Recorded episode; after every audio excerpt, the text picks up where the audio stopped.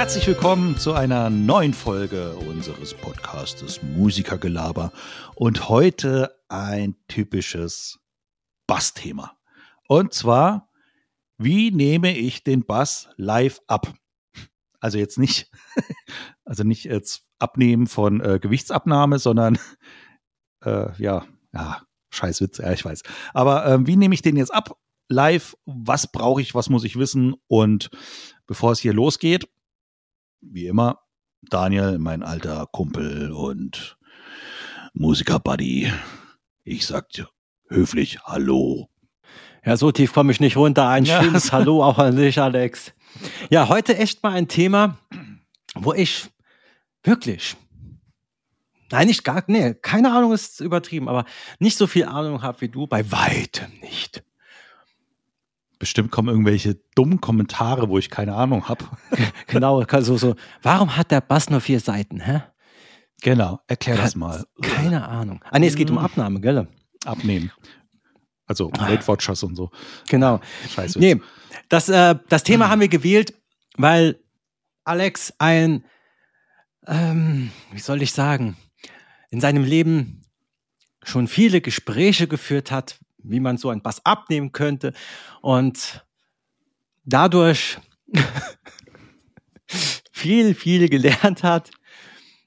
Also, ich muss tolerant sagen, zu sein, das ist ja auch so ein Ding. ja, also Bassisten sind da echt schon arm dran manchmal, muss ich echt sagen.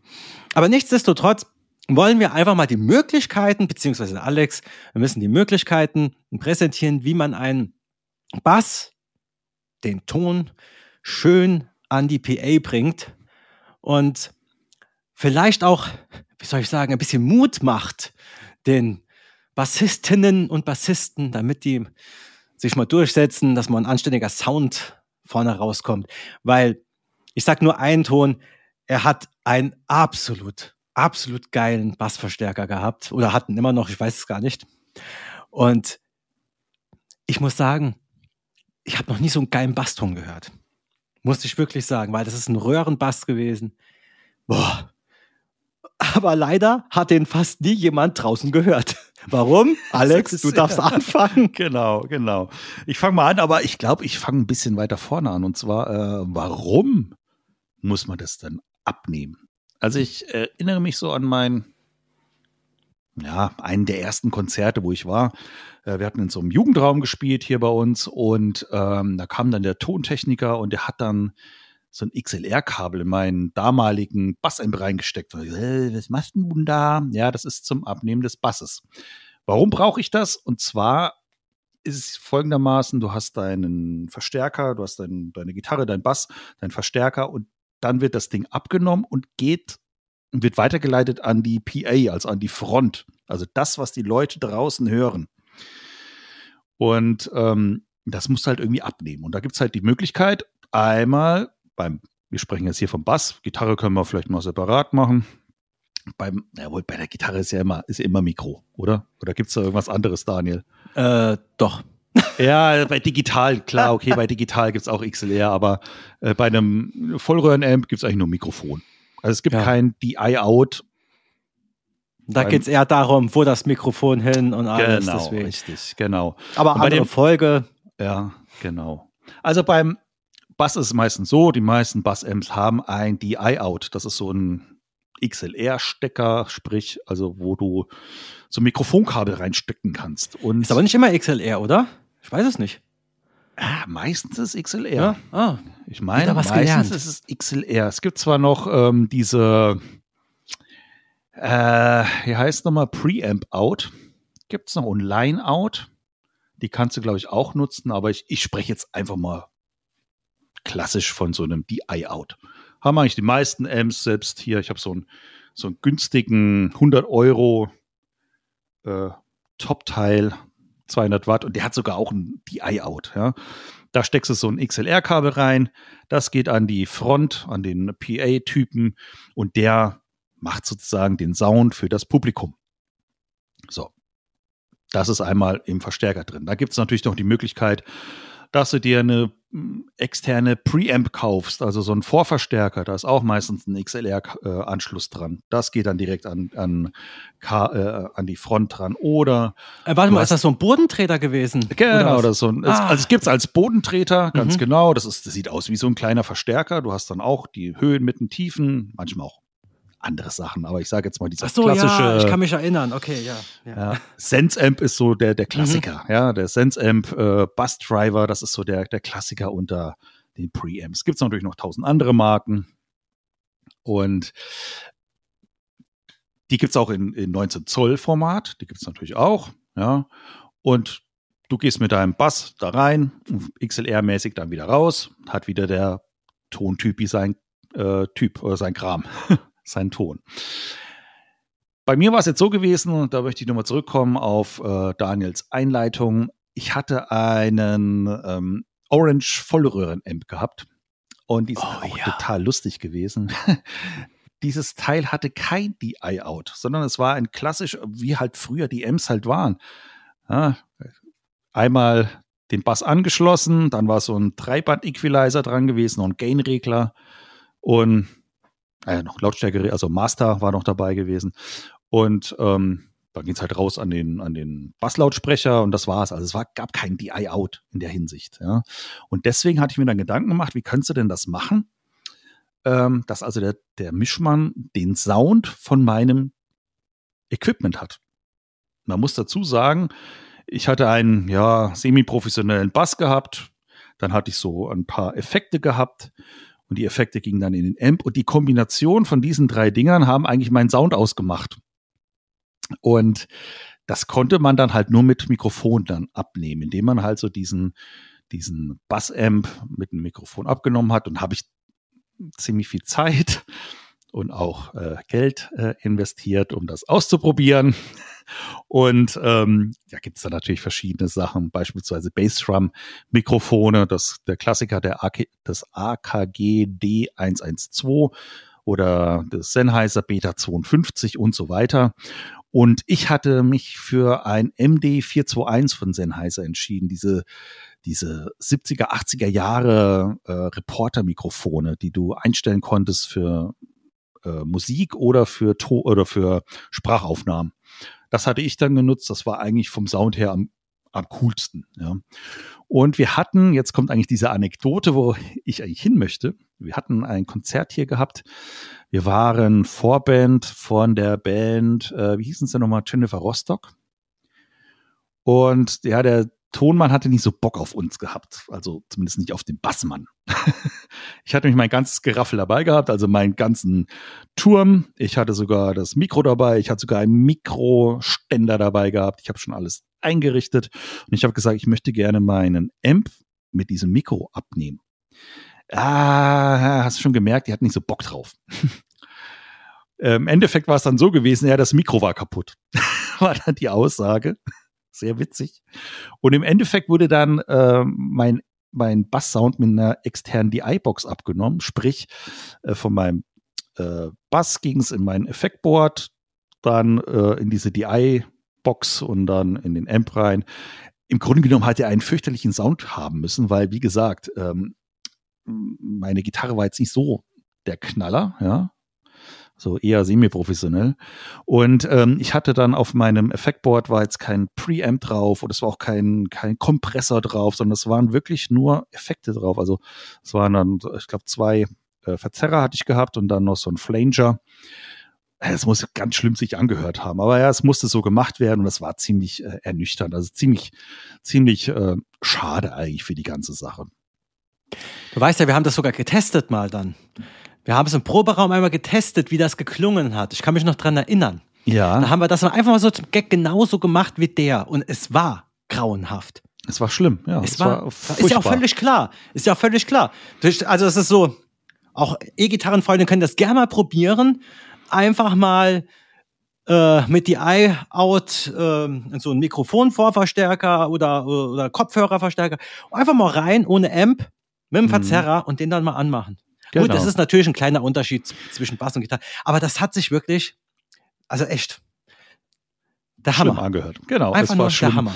Man muss dazu sagen, ich hatte jetzt keinen ähm, aktiven Bass, wo äh, noch ein Equalizer drin ist, wo du noch ein bisschen was regulieren kannst. Und es war ein Passivverbar oder ist ein, den habe ich ja immer noch, ist immer noch ein cooles Teil, aber ist halt nur in der Kombination halt optimal, also nicht alleine.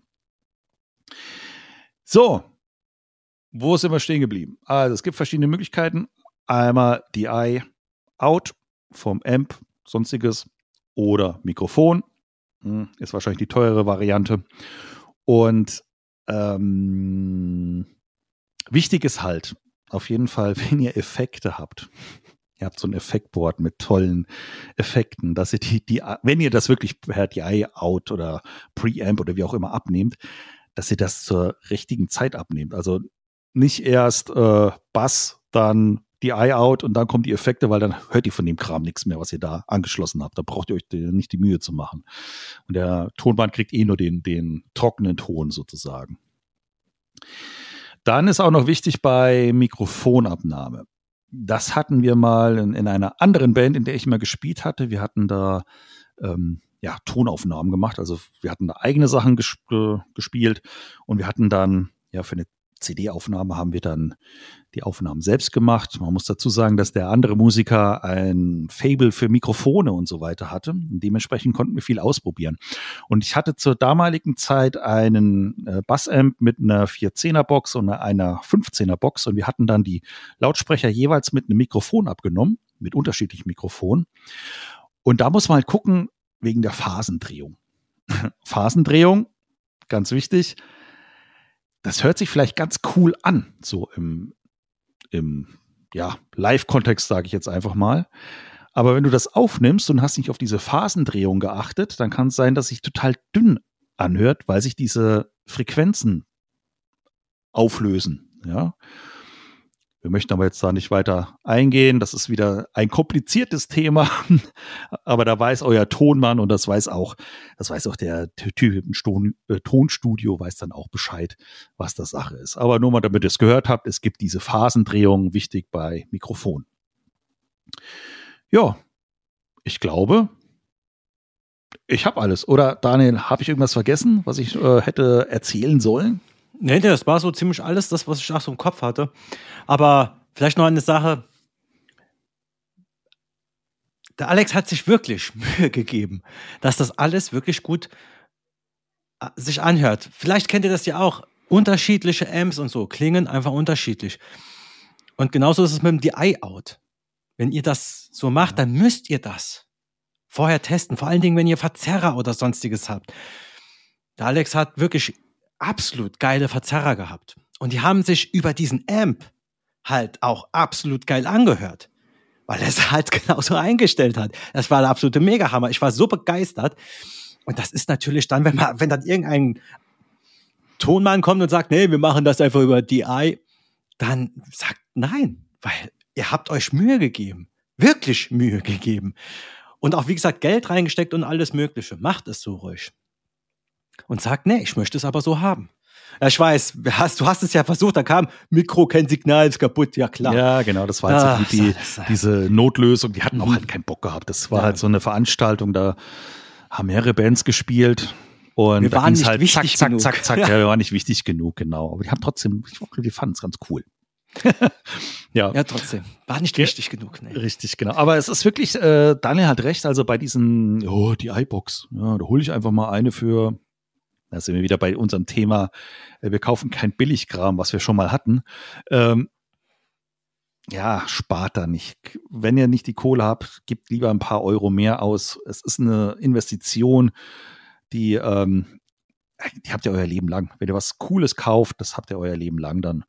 Und ähm, ihr merkt den Unterschied schon. Also das kann, äh, ja, Qualitätsunterschied merkst du einfach. Und bei wir sind auch noch bei, ähm, bei den Mikrofonen. Die hören sich natürlich auch unterschiedlich an. Also wenn du so ein, so ein Bassdrum-Mikrofon hast, so ein Beta 52, hört sich wieder anders an als ein Gitarren, ähm, ähm, Mikrofon, das SM57 beispielsweise.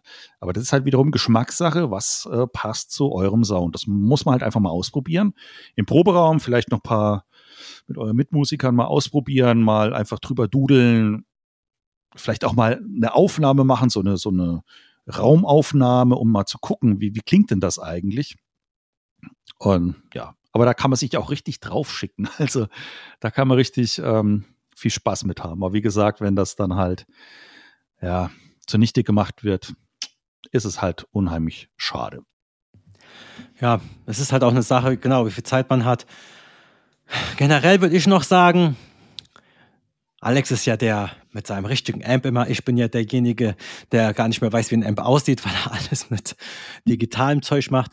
Es gibt natürlich auch digitale Amps für den Bass. Genau, richtig. Und da ist das natürlich dann viel weniger ein Problem. Da ist genauso auch ein Ausgang, kommt ein PA und das ist auch der Case Guess. Genau. Und die sind auch nicht schlecht. Wir haben ja auch mal einiges probiert. Richtig. Und äh, das ist auch nicht schlecht. Das andere, also wie gesagt, ich habe noch nie so einen geilen Basston gehört. Aber da hat auch Arbeit dahinter dran gesteckt. Also ich habe gern dem Alex immer zugeschaut und mir angeschaut, wie lange er da rumgewurschtelt hat. Also Respekt, wie lange du dich äh, so auf die Knien halten kannst. Und dann immer noch, da, da muss er ein bisschen verzerren, da, da, aus, nochmal an, nochmal an. Also er hat sich wirklich mal viel Mühe gegeben, dass das funktioniert hat. Aber dafür, so hat sich auch angehört. Und das sollte halt auch dann honoriert werden, wenn halt ein Konzert ansteht. Und wenn ihr schon von vornherein wisst, es geht, es muss schnell gehen oder es muss so sein, müsst ihr euch vielleicht einen Plan B überlegen. Aber wie gesagt, tut es vorher.